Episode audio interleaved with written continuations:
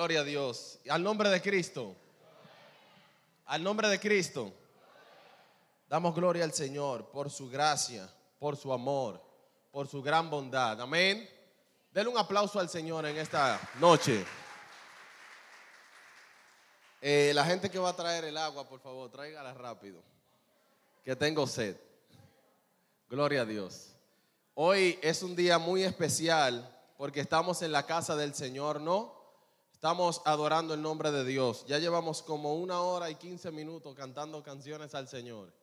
Y de verdad a veces el tiempo cuando comenzamos a adorar a Dios, el tiempo se nos va y nos olvidamos que hay otras cosas que hacer porque nos involucramos en la alabanza. Amén. Y esto es bueno. ¿Cuántos dicen amén? Gloria al Señor por eso. También hoy es un día especial porque, como decía nuestra hermana Yanira, que no está, eh, tengo a una persona muy especial aquí, a nuestro maestro Alexis Lauren Sánchez. Un fuerte aplauso para él. Alexis es, Alexis para mí es una persona demasiada, demasiada buena. Miren, nosotros somos tres hermanos de una casa y pasamos por las manos de Alexis los tres, ¿no? También pasó Adrián, no sé, Alexis, ¿verdad? Que era el primer hijo de mi padre. Pasó Triana, pasé yo, pasó Isaac y fue un buen maestro. Fue tan buen maestro que me motivó a mí a estudiar matemáticas luego. Y soy maestro hoy en día gracias a maestros como Alexis, que fueron de ejemplo para mí. Alexis, en, en público quiero darte las gracias por ser un buen maestro y ser de bien para tu comunidad. Bendigo tu vida en el nombre de Jesús. Amén. Un fuerte aplauso al Señor. Gloria a Dios. Aleluya. Fueron días buenos en la divina providencia, pero ya ha pasado el tiempo. Gloria al Señor. Muchos polinomios, y esa cosa, suma y resta, y X, Y, y esto y aquello, pero ya pasó el tiempo.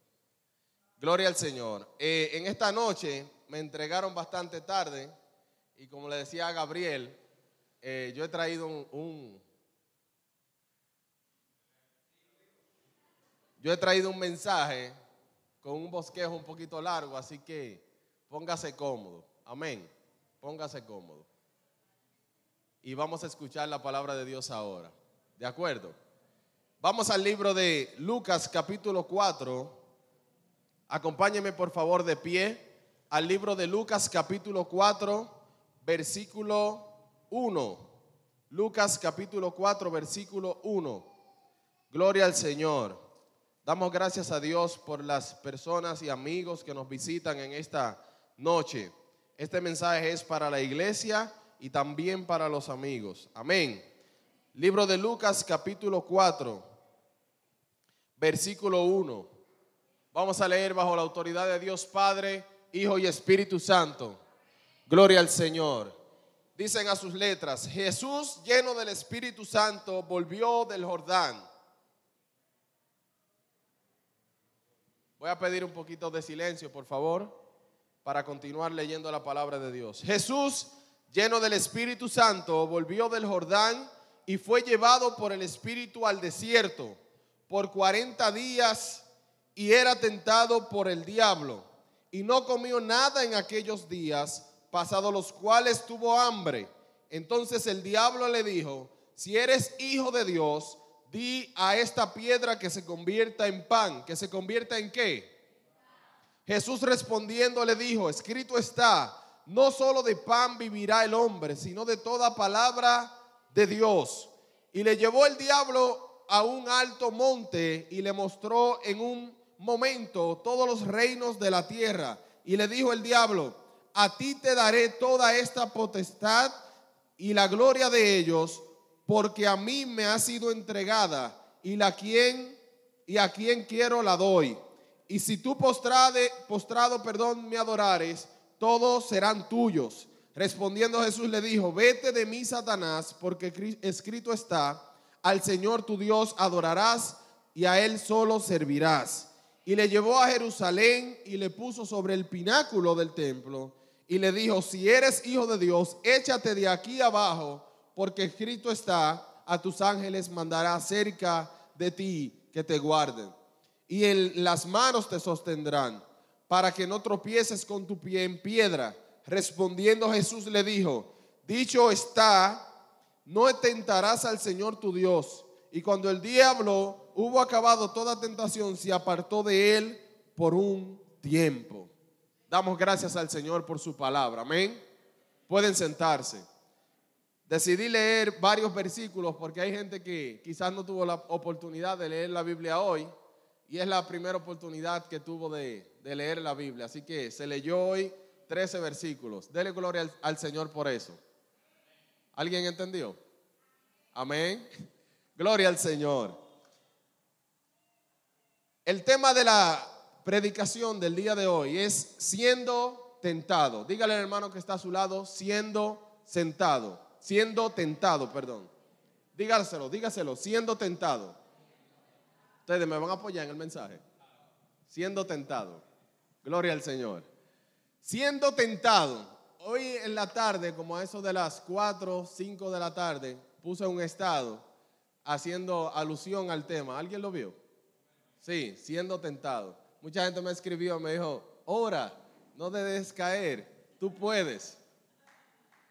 Eh, wow, yo sé que es fuerte, pero tú puedes. De verdad me escribieron siendo tentado. Y ese es el tema que vamos a hablar en esta noche especial. Hoy estamos a 1 de abril y damos gracias al Señor porque nos ha preservado cuatro meses o ya casi cuatro meses del 2022. Amén. Gloria al Señor. En el libro de Lucas, donde nosotros acabamos de leer, habla de la tentación de Jesús. Cronológicamente, como está organizado Lucas, si puede acompañarme con su Biblia, por favor, no la cierre. Vamos a estar buscando versículos constantemente, constantemente. Vamos a ver que el libro de Lucas cronológicamente organiza la historia de Jesús de la siguiente manera. Habla del nacimiento de Jesús, habla de nacimiento del Juan el Bautista, o sea, profetizando la profecía de Zacarías por igual, el nacimiento de Jesús como tal, el regreso a Nazaret, el niño Jesús en el templo, predicación del Juan el Bautista, el bautismo de Jesús, genealogía de Jesús, tentación de Jesús e inicio del ministerio de Jesús. Estamos viendo algo especial y que me llamó la atención cuando leía Lucas para poder extraer el mensaje de la palabra de Dios. Todo inicio tiene una tentación. ¿Cuánto lo creen? Todo inicio tiene una tentación. Yo soy de los que digo que el momento más más tembloroso, el momento de más angustia es cuando tú vas a iniciar algo. ¿Cuánto lo creen? No hay un momento más difícil en la vida de un hombre que cuando tú vas a iniciar un proyecto nuevo. Nos damos cuenta que si queremos inicializar algo, nos vamos a dar cuenta que ese momento específico donde vamos a dar el primer paso es el momento más importante, el más miedoso, el más inseguro, porque es el primer paso. Y asimismo en la iglesia nos damos cuenta de que los ministerios, para poder inicializarse o para nosotros poder iniciar en la vida cristiana, tendremos una grande tentación, siendo tentados. ¿Cuánto bendicen al Señor? No ha llegado el agua todavía. Gloria a Dios. Ahora, ¿qué es ser tentado? Ser tentado es ser probado para ver si hay fallos o para ver si fallas o para ver si pasas. Una tentación es como una prueba, ¿no? Es como un examen que te están dando para ver si tú aplicas o no aplicas. Si estás siendo falto o, si estás pasando siendo completo. Nosotros sabemos la historia del oro o cómo es el oro procesado. El oro se conoce que es un mineral precioso, pero antes de llegar a ser una piedra preciosa, un mineral precioso, pasa por múltiples procesos para determinar si es oro de verdad. ¿Cuántos bendicen al Señor? Mi alma adora a Dios. Ahora, cuando el oro ya se determinó, si es oro de verdad, lo vas a vender a otra persona, automáticamente la persona lo único que hace es otra vez probarlo para saber si en verdad es oro.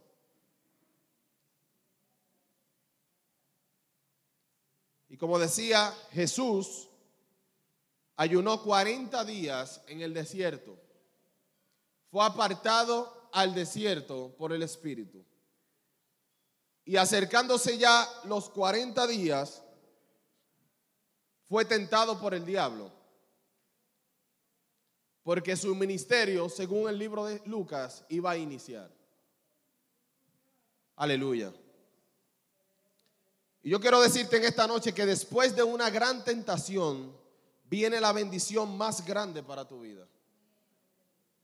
Yo no sé si usted en algún momento de su vida cristiana ha entrado en propósitos de una semana de oración, de ayuno, de silicio, de venir a la iglesia a las 3, a las 9 de la mañana.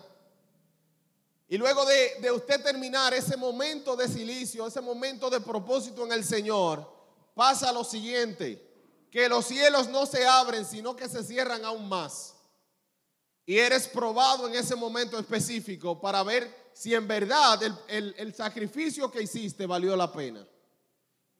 ¿Hay alguien que me entiende aquí? Como que no me están entendiendo. Oye, tres días de ayuno donde tú crees que vas a abrir, donde vas a creer que, donde crees que vas a tener los cielos abiertos, pero en realidad no se abren, sino que se cierran aún más para probar si en verdad lo hiciste bien. Después de una gran tentación, viene la activación ministerial más grande que una persona puede tener.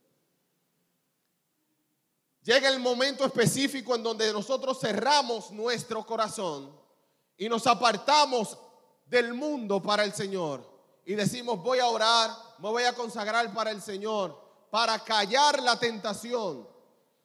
Los jóvenes, yo soy de los que digo que los jóvenes, que el grupo más atacado en una iglesia o una sociedad es la juventud. ¿No? ¿Por qué? Porque nuestra naturaleza pecaminosa nos invita a pecar constantemente.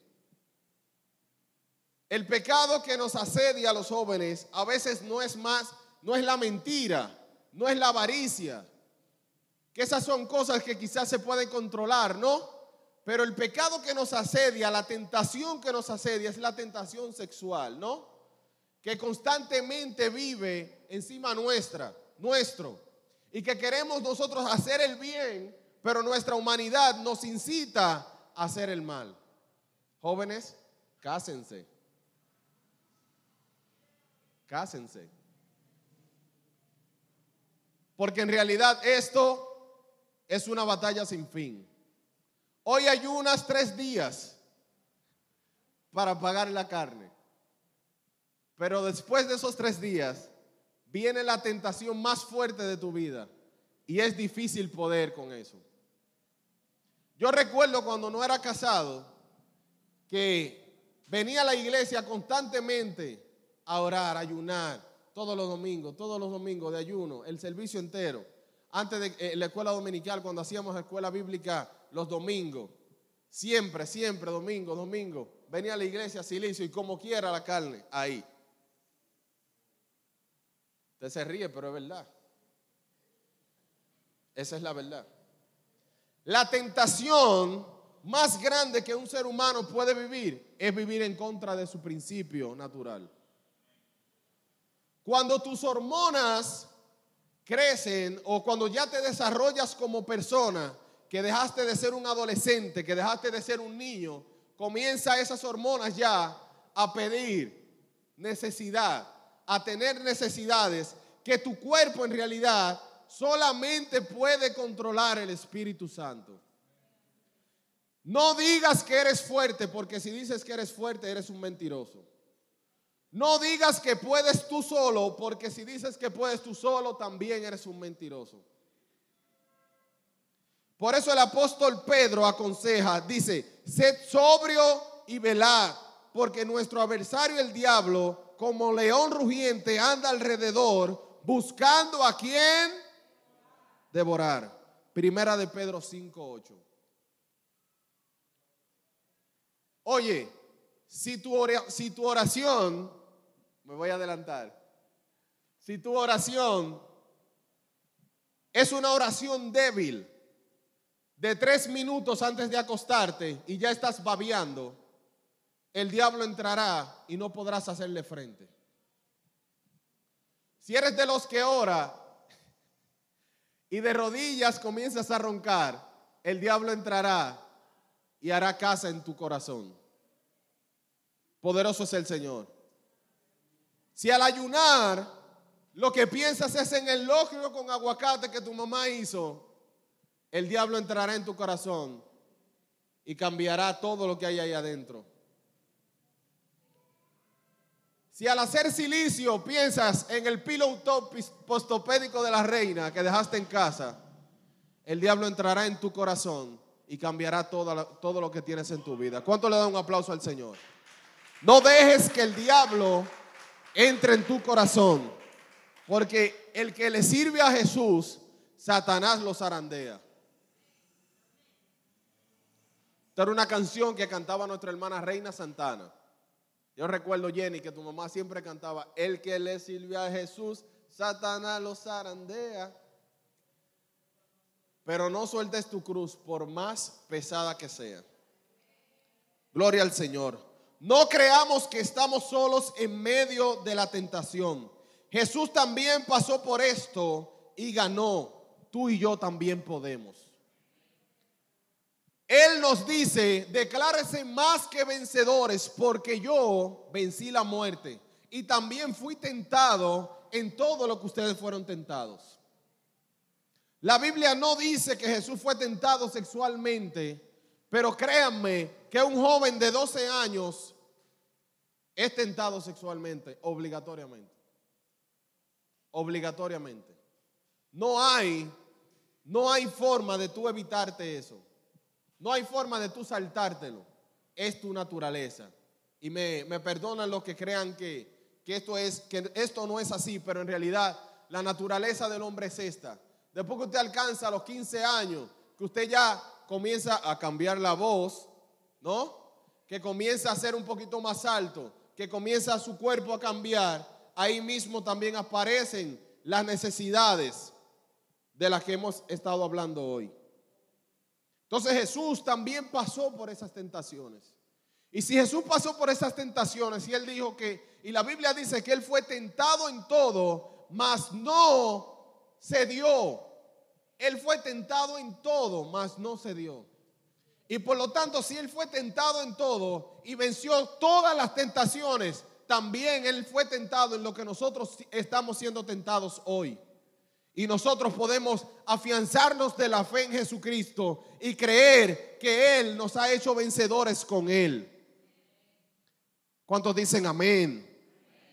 El escritor de Hebreo en el capítulo 2, versículo 18 dice, pues en cuanto Él mismo padeció, padeció siendo tentado, es poderoso para socorrer a los que son tentados también. Hebreos capítulo 2, versículo 18 resistir y fortalecernos en la oración, el ayuno y la búsqueda de la presencia de Dios diariamente nos permitirá ser gente problemática para el, para el reino de las tinieblas.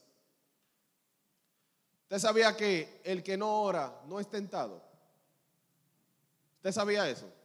El que no ora no es tentado. El que no ayuna no es tentado.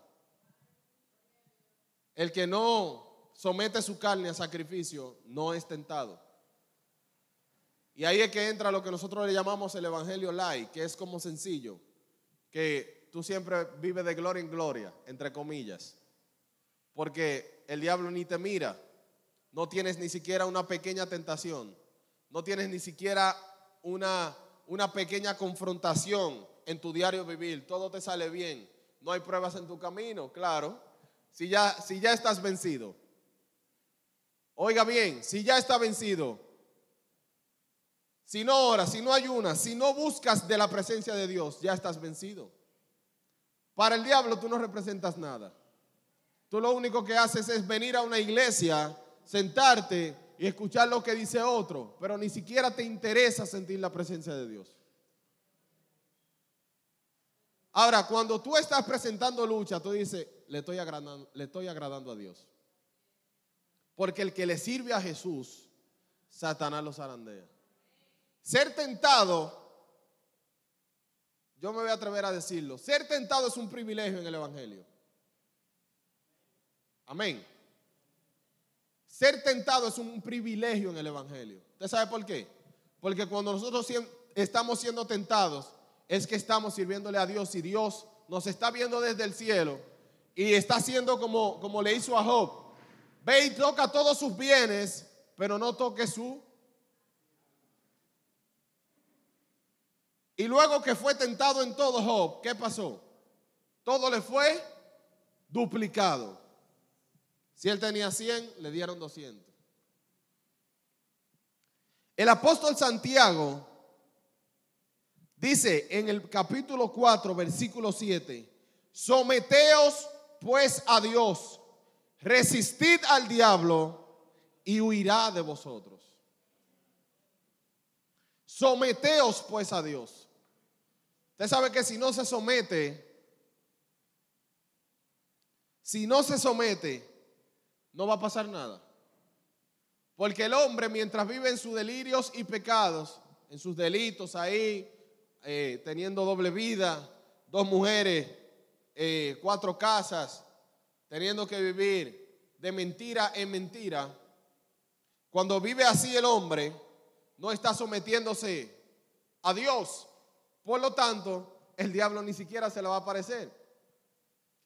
Por lo tanto, el enemigo ni siquiera le va a hacer frente, pastor. Estarán tú y él de risor viviendo la buena vida en el mundo. Pero cuando comenzamos a someter nuestra vida a Dios y nuestro cuerpo, nuestro entendimiento al Señor, Señor, transfórmame, cámbiame, cambia mi forma de ser, mi lenguaje, lo que yo soy, ahí automáticamente debemos de empezar a resistir el diablo y tenemos que decirle, carne, sométete para que Él huya de nosotros. Ahora, Asimismo, si las tentaciones son espirituales, la armadura de Dios también lo es. Lo que mucho, lo, solo que es mucho más poderosa. Toma tu armadura y sigue en victoria. O sea, si las tentaciones son espirituales, la armadura de Dios también, ¿qué va a hacer? Conéctese conmigo. Oiga, si las, si las tentaciones son espirituales, la armadura de Dios también va a ser espiritual. Lo único que la armadura de Dios es más poderosa que cualquier cosa. ¿Cuánto lo creen? No hay nada que pueda hacerle frente a Dios. Y si Dios está con nosotros, nosotros venceremos. Amén. Denle un aplauso al Señor.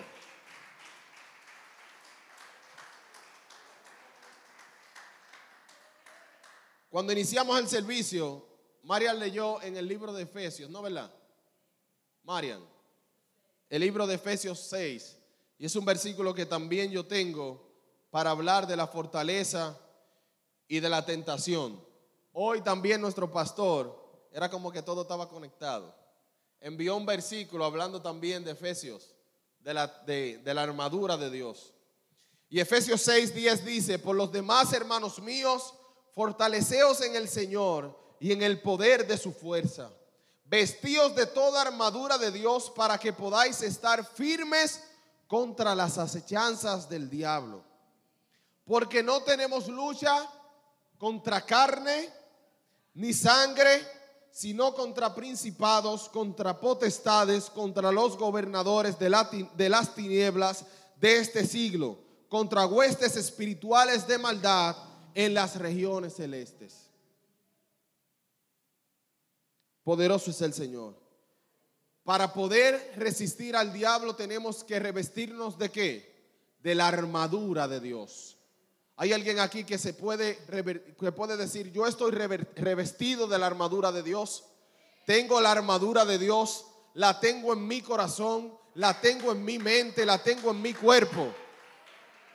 Y el diablo no puede entrar en mi casa, no puede entrar en mí porque tengo su armadura. Tengo la armadura de Dios. Estoy cubierta de la cabeza hasta los pies. Tengo su poder sobre mí y su armadura no me va a dejar caer. Poderoso es el Señor. Mucha gente dice que eh, el diablo se la ha cogido con él. Y yo soy de los que digo que al que mucho se le exige es que mucho tiene. Amén. Si usted está siendo muy tentado, eso significa que su bendición será muy grande. Si usted está siendo muy probado, eso significa que lo que usted está librando, al final Dios le dará un resultado que a nadie se lo dará.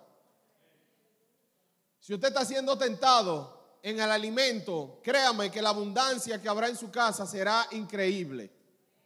Si usted quiere, dice amén. Si usted está siendo tentado en lo económico, créame que llegará un momento en su vida, y yo lo estoy hablando en fe, y hay gente, y tiene que haber gente también que lo crea en fe, que habrá momentos de abundancia en su vida. Si usted está siendo tentado o probado en el calzado y no puede hincarse a orar porque sus zapatos tienen un hoyo, créame que llegará un momento que nada más solamente usted va a usar Sara. Tengo que decir código así para que se prendan. Así es que le gusta a la gente que lo prediquen.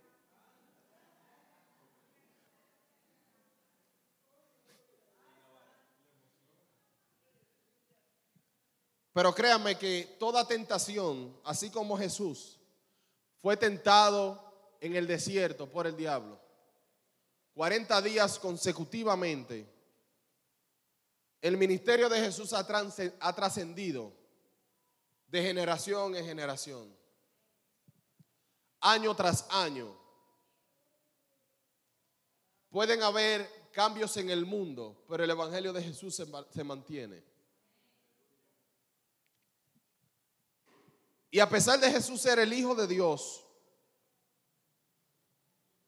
en su humanidad, siendo 100% hombre y 100% Dios, le fueron ofrecidos cosas que él no tenía, escuche bien, que él no tenía en su posesión. Dios es el dueño del mundo, amén. Amén. De Jehová es la tierra y su plenitud.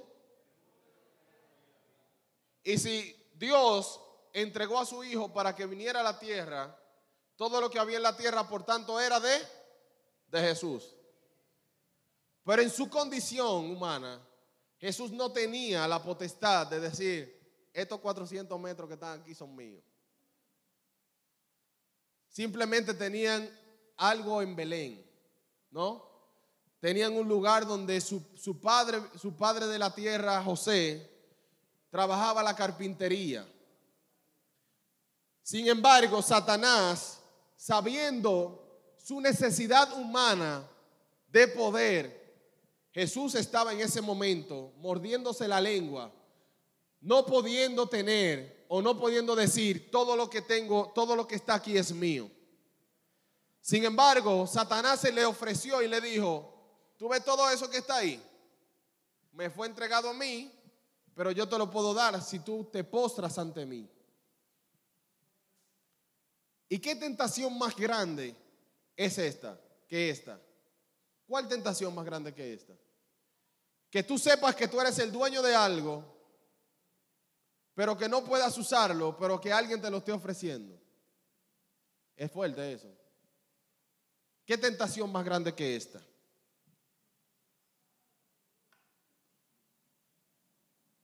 Ahora, el diablo nunca atacará a la gente que no busca a Dios y que tampoco representan amenazas para el mundo de las tinieblas. Para la gente de oración, la gente que eh, vive constantemente en oración, sabe que esa gente son específicas en el mundo de las tinieblas.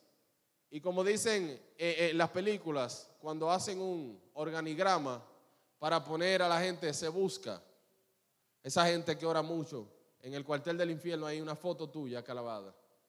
Porque eres una amenaza para el infierno. Cada vez que te pones de rodillas y oras al Señor, por tu familia, por tus hijos, por la gente que te rodea, eso es una amenaza constante al reino de las tinieblas. Aunque tú estés viendo que tu hijo, tu hija, tu esposo, tu, familia completa está yéndose a la deriva y tú estés constante en la oración, constante en la oración, eres una amenaza para el reino de las tinieblas. El diablo nunca atacará a gente que no ayuna, porque este ya es un carnal.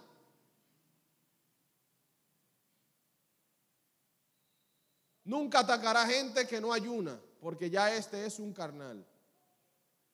¿Usted sabe por qué? Porque vive muy pendiente a su cuerpo, a lo que come, a lo que bebe, a lo que, a lo que es la vida, el día a día. Jesús dijo que no se afanen.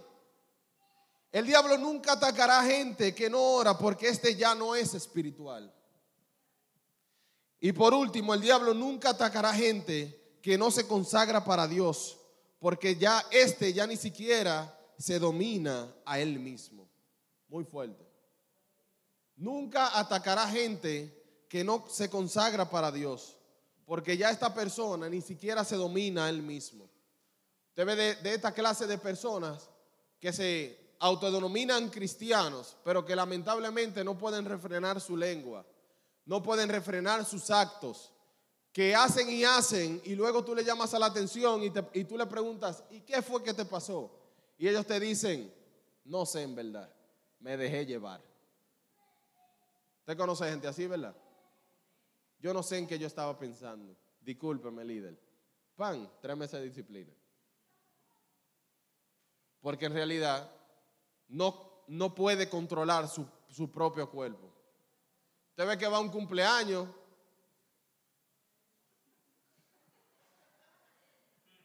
Te miré porque tú te reíste, en verdad. No, es que, no es una anécdota tuya. Usted ve que va a un cumpleaños de inconversos, ok, te invitaron ya, pero está bien, no hay que bailar. No, no hay que ligar. No, no hay que hablar cosas indebidas.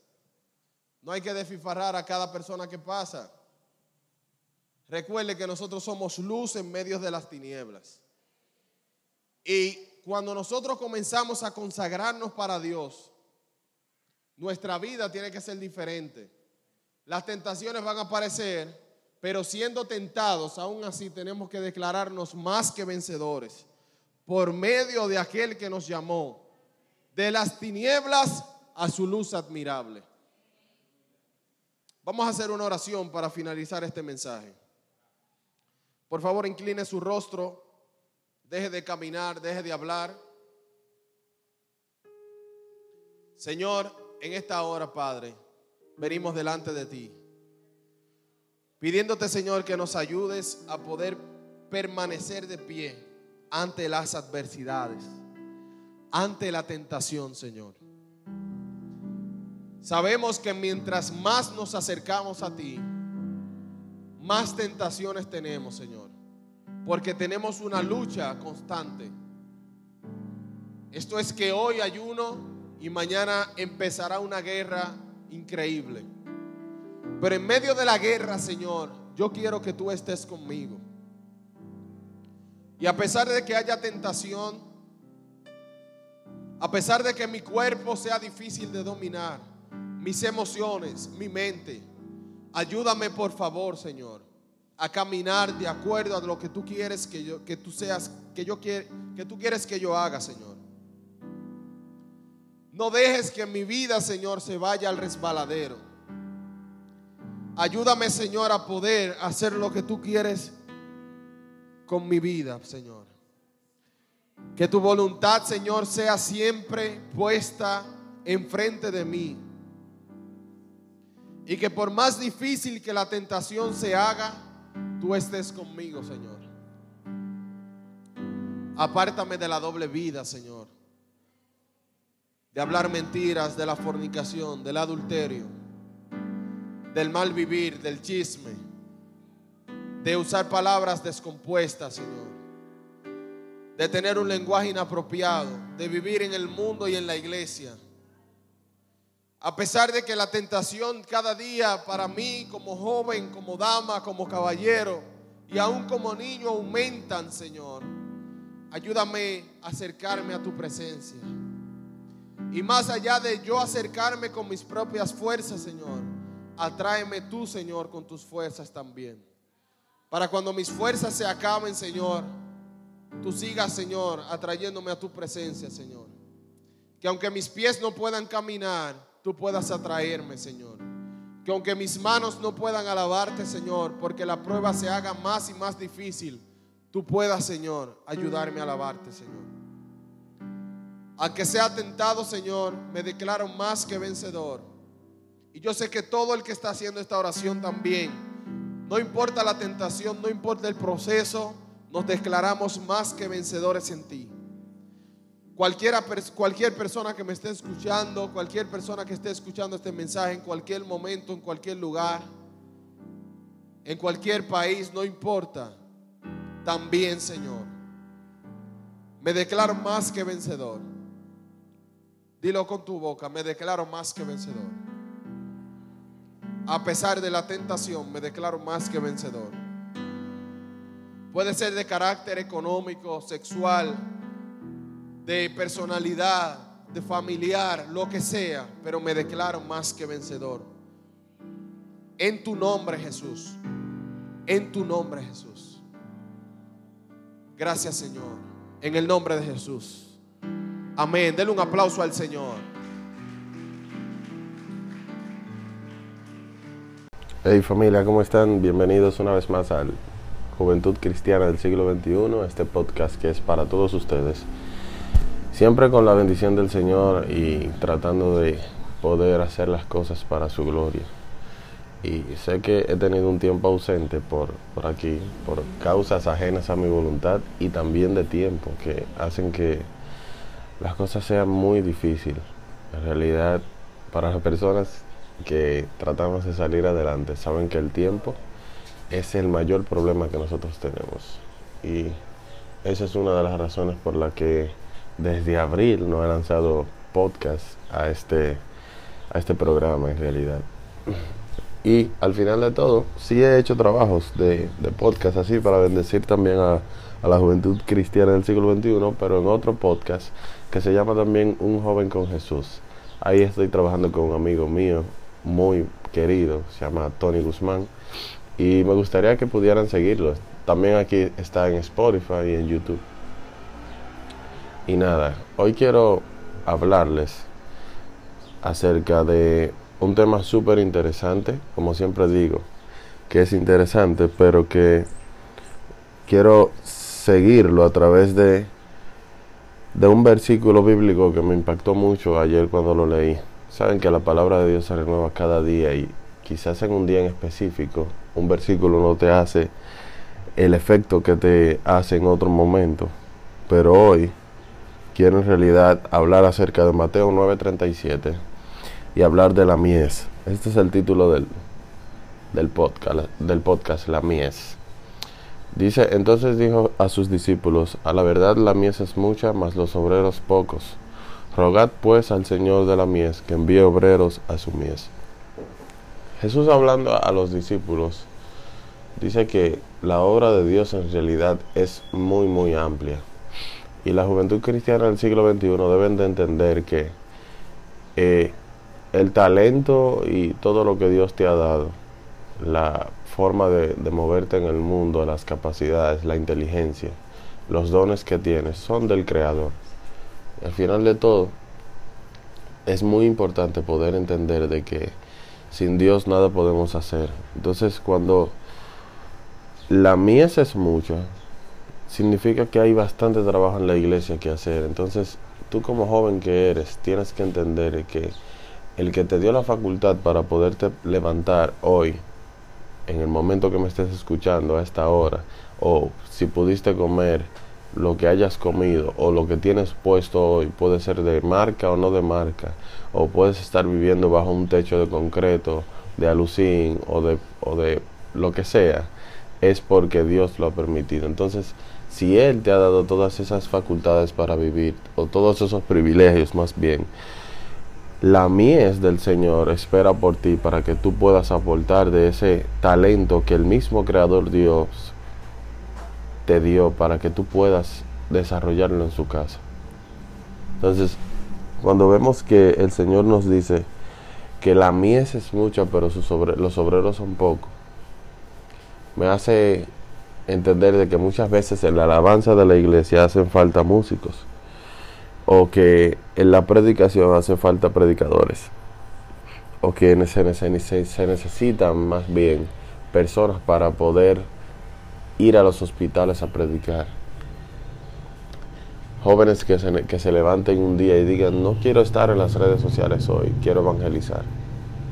Jóvenes que puedan decir, hoy no quiero salir al parque a disfrutar o comer helado con mis amigos, sino que hoy quiero dedicar tiempo a la casa del Señor.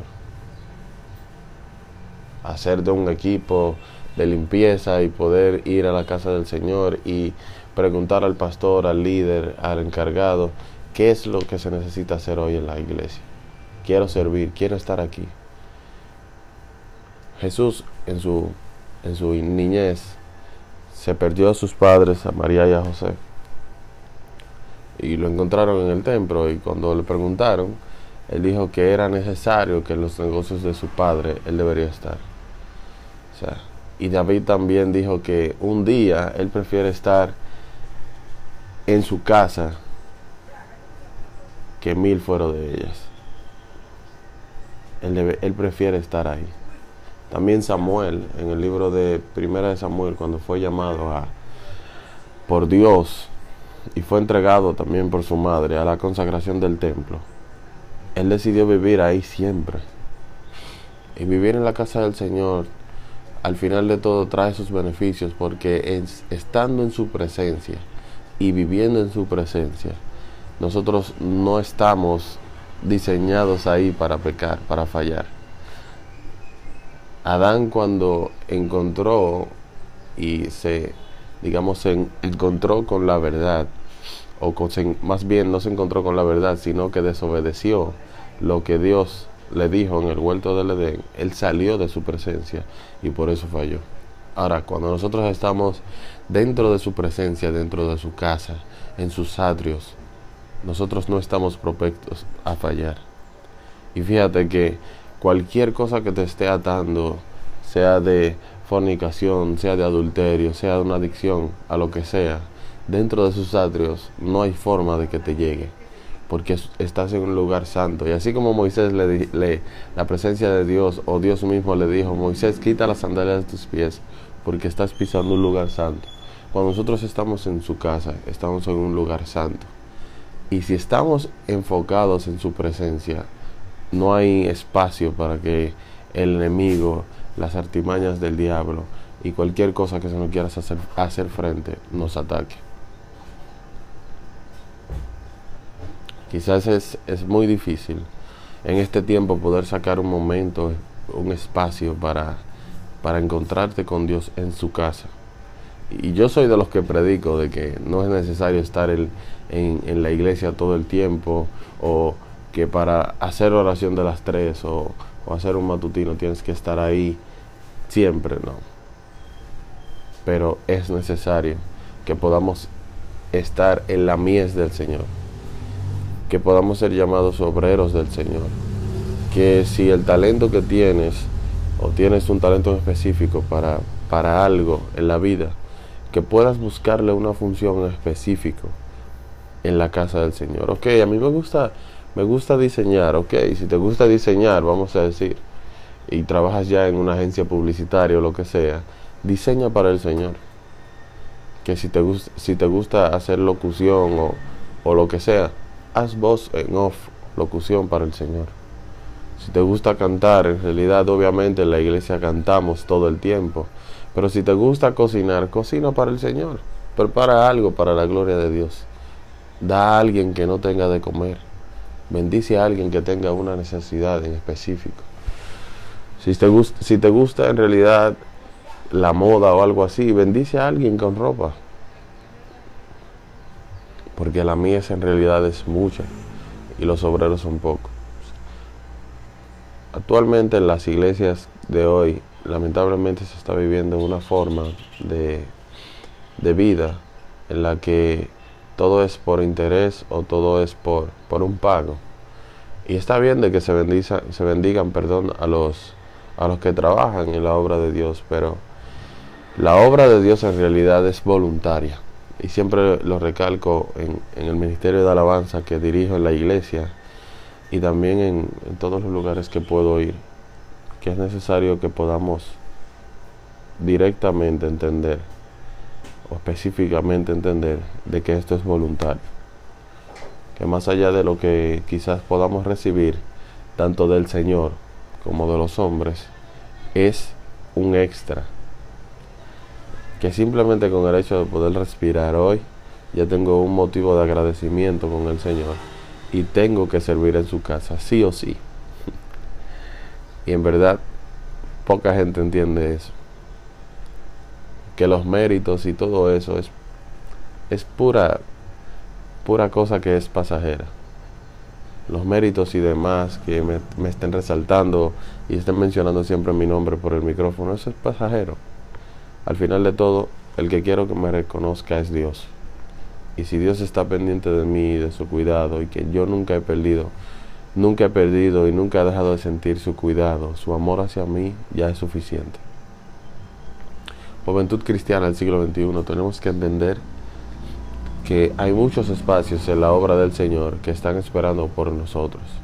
Así que levántate de esa cama, levántate de esa silla, sal de esas cuatro paredes de tu casa y haz la obra del Señor, porque Él espera tus manos para obrar en la tierra.